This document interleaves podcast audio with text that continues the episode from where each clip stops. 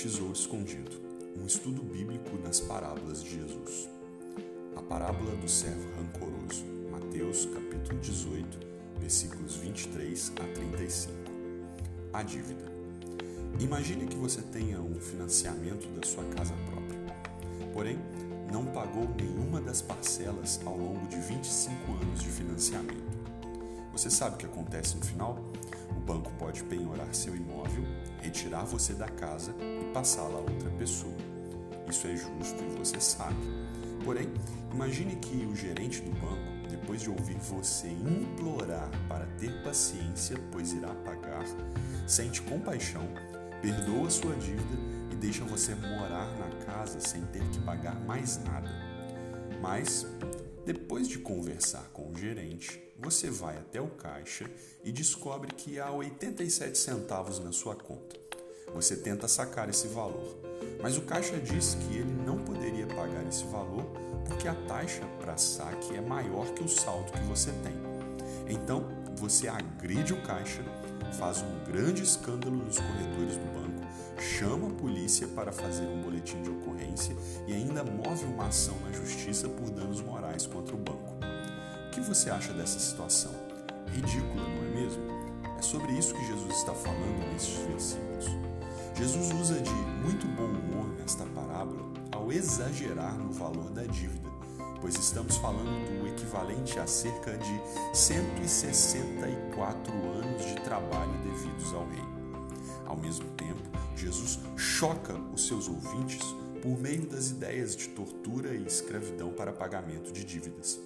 Jesus ressaltou, através disso, que a nossa dívida para com Deus é tão grande quanto a dívida daquele servo e que as consequências para o nosso rancor contra nossos irmãos são tão severas quanto os castigos prometidos a ele. Nossa promessa de tentar pagar esta dívida é absolutamente ridícula.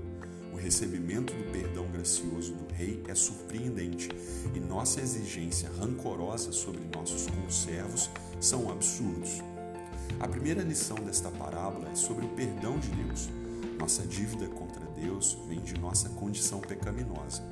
Quanto maior a dignidade de uma pessoa, maior é a ofensa dos atos contra ela. Assim, somos nós em relação a Deus. Nossos pecados ofendem a Deus infinitamente. Até mesmo o pensamento de que somos bons o suficientes para não precisarmos do perdão de Deus ofende a dignidade de um Deus que enviou seu Filho para morrer pelos pecados do seu povo. Veja bem, isso coloca em equilíbrio dois atributos de Deus: justiça e misericórdia.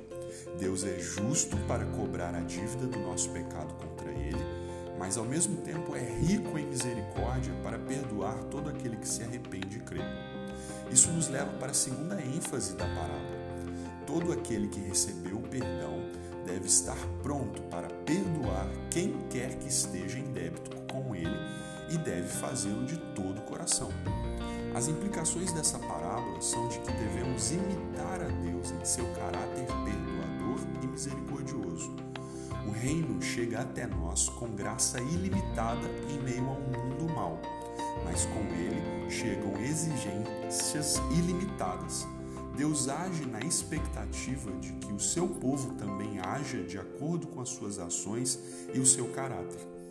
Há muita preocupação se essa parábola ensina algum tipo de legalismo do tipo: se eu não fizer isto, Deus não fará aquilo. Mas este não é o ponto da parábola. Como as demais, esta aponta para a realidade do reino já presente, mas ainda não consumado, e revela qual a única resposta adequada para a manifestação deste reino. A parábola ensina um mandamento aos verdadeiros discípulos de Jesus, o perdão. Por outro lado, aponta o que acontecerá com aqueles que rejeitaram o reino e não viveram segundo o mandamento de Cristo a prestação de contas no dia do juízo. Nos termos desta parábola, um perdão que não se pratica é um perdão que não se conhece. Se o perdão não efetuar a transformação, é porque ele nunca foi, na verdade, experimentado. O perdão de Deus precisa ser reproduzido na vida dos que o receberam. O aviso é claro. Como praticamos a verdade central desta parábola? Primeiramente, precisamos reconhecer nossos pecados contra Deus. Assim, podemos olhar para seu oferecimento de perdão por meio de Cristo. Ele pagou a dívida que tínhamos contra Deus ao morrer na cruz. É desta forma que, ao considerarmos o perdão que recebemos, podemos perdoar aqueles que nos fizeram mal.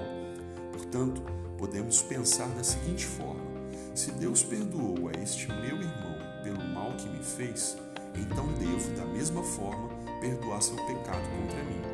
Ou, os pecados desta pessoa não ficarão impunes por Deus no dia do juízo, nem mesmo aqueles que foram cometidos contra mim. Sendo assim, por que eu devo antecipar a retribuição do pecado desta pessoa? De uma forma bem prática, o perdão é a disposição de abrir mão da vingança e da necessidade de retribuição do pecado, para reagir com misericórdia para com aqueles que nos defendem. Enfim, os discípulos do reino perdoam porque internalizaram o perdão gracioso que receberam do Rei Jesus.